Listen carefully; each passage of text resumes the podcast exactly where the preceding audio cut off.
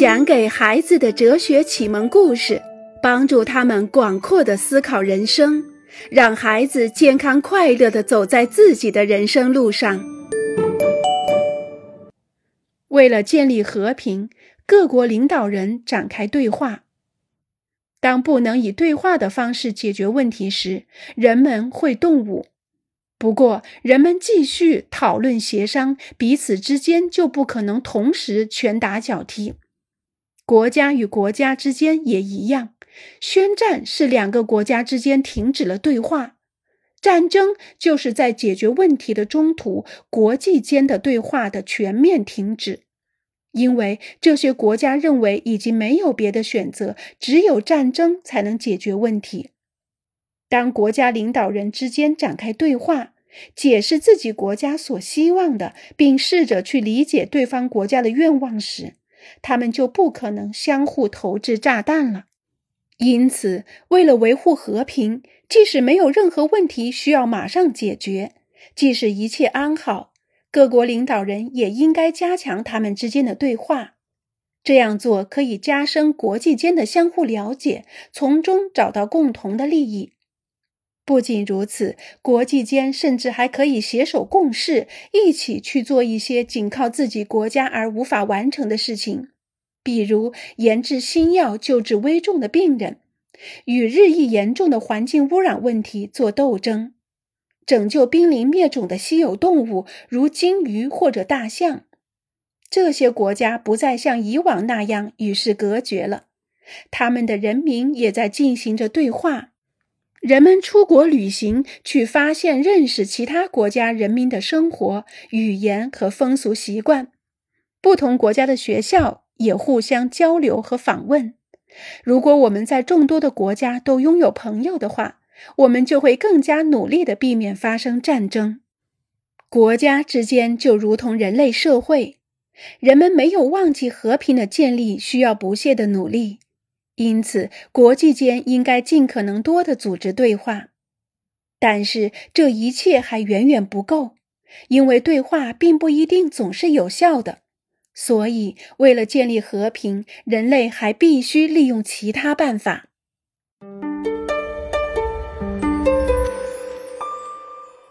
为了建立和平，各国也在积极备战，各国都愿意停止发动战争。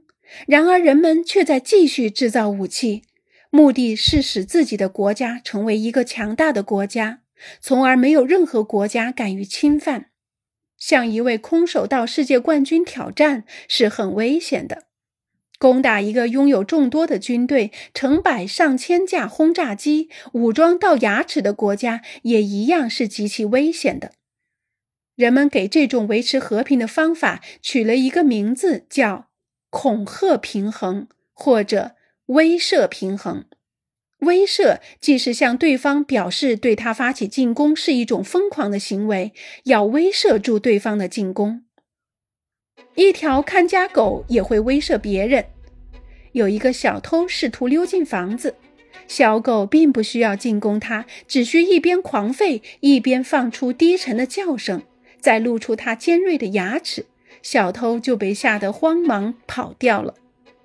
国家之间也会露出他们尖锐的牙齿，他们显示自己拥有的武器和强大的威力，以威慑其他的国家，让他们不要轻举妄动。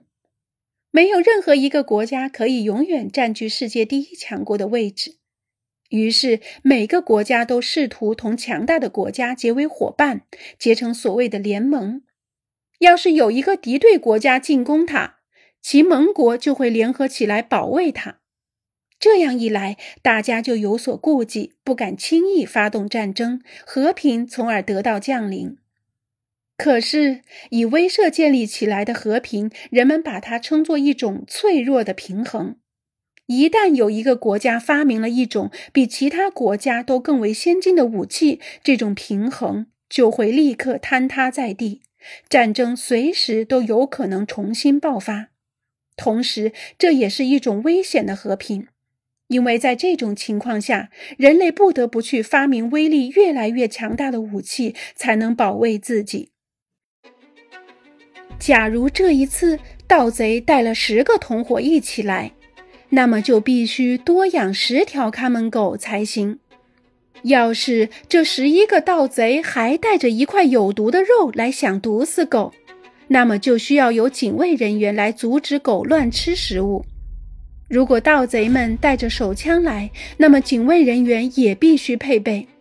如果继续下去的话，房子将面临的就不仅仅是被盗窃的问题了，而是比盗窃更为严重的问题，因为人人都变得极端危险了。现实情况正是如此。为了维持这种威慑平衡，人类不断的发明和制造新武器，因而我们的世界也变得越来越危险。不过，由于这些武器的存在，人类也许不得不更多的去思考和平。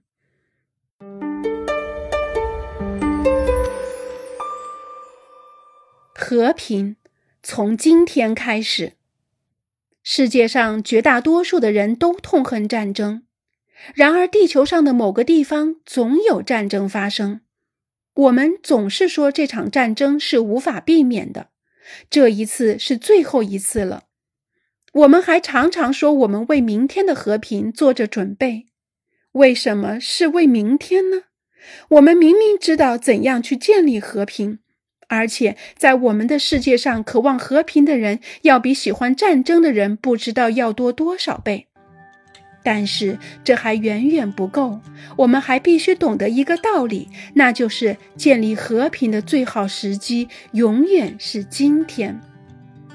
好了，亲爱的小家伙们，关于战争与和平，我们就讨论到这儿了。下一篇我们再会。